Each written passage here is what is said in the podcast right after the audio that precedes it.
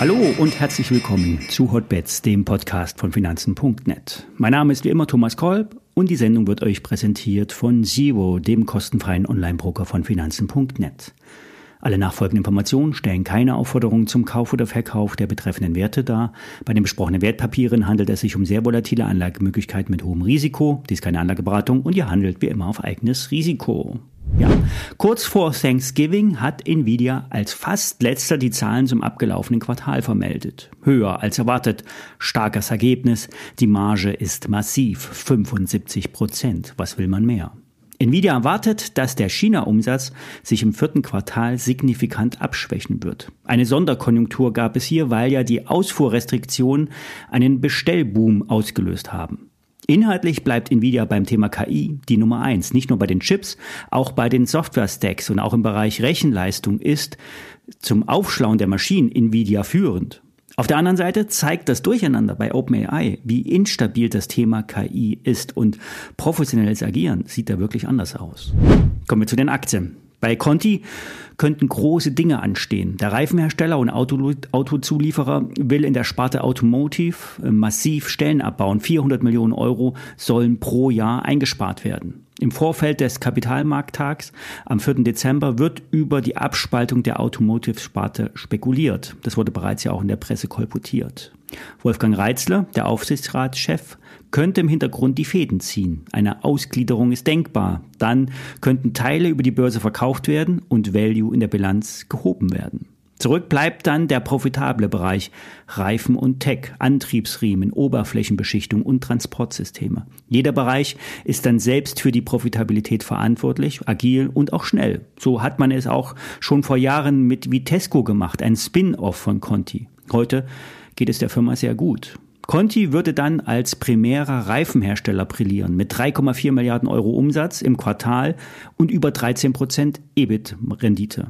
Die anderen Bereiche liegen deutlich darunter und ziehen den Konzern nach unten. Mittelfristig sollte der Conti-Konzern bei 11 bis 12 Prozent Marge liegen und mit dem Schwerpunkt Reifen ist das möglich. 20 Prozent Kurssteigerungen sind möglich. Das KGV von 7,6 auf Basis der 2024er Schätzung scheint moderat. Black Friday Week und Weihnachten versprechen gute Absätze für Tonys. Das auf Audioformate für Kinder spezialisierte Medienunternehmen Tonys hatte ja zuletzt recht ermutigende Zahlen gemeldet. Vor allen Dingen das neue US-Geschäft ist sehr stark. In den USA wurden im dritten Quartal mehr Tony-Boxen verkauft als in der gesamten Dachregion. Die Boxen werden in 6500 Verkaufsstellen angeboten, so wie Walmart oder Target.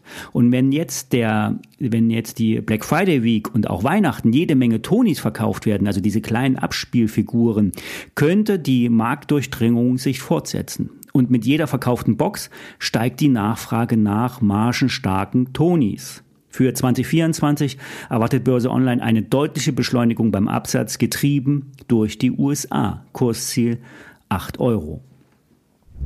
Ein Potenzial bis 200 Euro gibt es bei Siemens. Der DAX-Riese liefert neue Bestwerte und steigert auch seine Dividende stärker als erwartet. Selbst die Probleme der Tochter Siemens Energy gehen, zumindest bis jetzt, am Siemens-Kurs vorbei. Der Konzerngewinn von Siemens steht auf einem Rekordniveau. Es wurden ähm, zudem ein neues Aktienrückkaufprogramm mit einem Volumen von 6 Milliarden Euro angekündigt. Und die Geschäftszahlen des Konzerns zeigen, dass die strategische Neuausrichtung funktioniert. Siemens fokussiert sich auf margenstarke Geschäftsbereiche. Die Sparte Digital Industry erwirtschaftet über 20 Prozent Marge. Hier sind Steuerungseinheiten von Siemens in jeder modernen Maschine. Wenn man dann KI in die Industrie bringen will, braucht man die Steuerungssysteme, die Schnittstelle zu Siemens. Das macht zwar Siemens noch nicht zu einer KI-Firma, aber die Nähe, die ist schon mal gegeben. Die anderen Sparten verdienen auch alle Geld. Das war bei Siemens nicht immer so. Das Beispiel Siemens Energy zeigt, dass die Ausgliederung Risiken reduziert. Wenn es gut läuft, ist man dann immer noch beteiligt. Bei Verlusten leiden die Anleger. So soll auch der Geschäftsbereich Motoren und Großantriebe mit dem Namen Innomotics an die Börse gebracht werden. Der Wert wird auf drei Milliarden Euro taxiert. Zumindest laufen die Vorbereitungen für ein IPO. Ein Investor könnte aber auch zuschlagen, dann kann man sich die Kosten für den IPO auch sparen. Ein Verkauf oder Listing würde auf jeden Fall frisches Geld in die Kasse bringen. Der Cashflow steigt aber auch jetzt schon deutlich an. Im abgeschlossenen Geschäftsjahr wurden 10 Milliarden Euro Free Cashflow generiert. 3,7 Milliarden Euro werden jetzt jetzt ausgeschüttet. Das ist etwas weniger als die Hälfte des Gewinns. Die Dividende steigt um mehr als 10 Prozent auf 4,70 Euro. Die Aktie sollte ein Potenzial bis in die Region von 200 Euro haben. KGV 15, Market Cap 118 Milliarden Euro. Ja, und für alle, die einen Truthahn in den Ofen schieben, Happy Thanksgiving bis Freitag.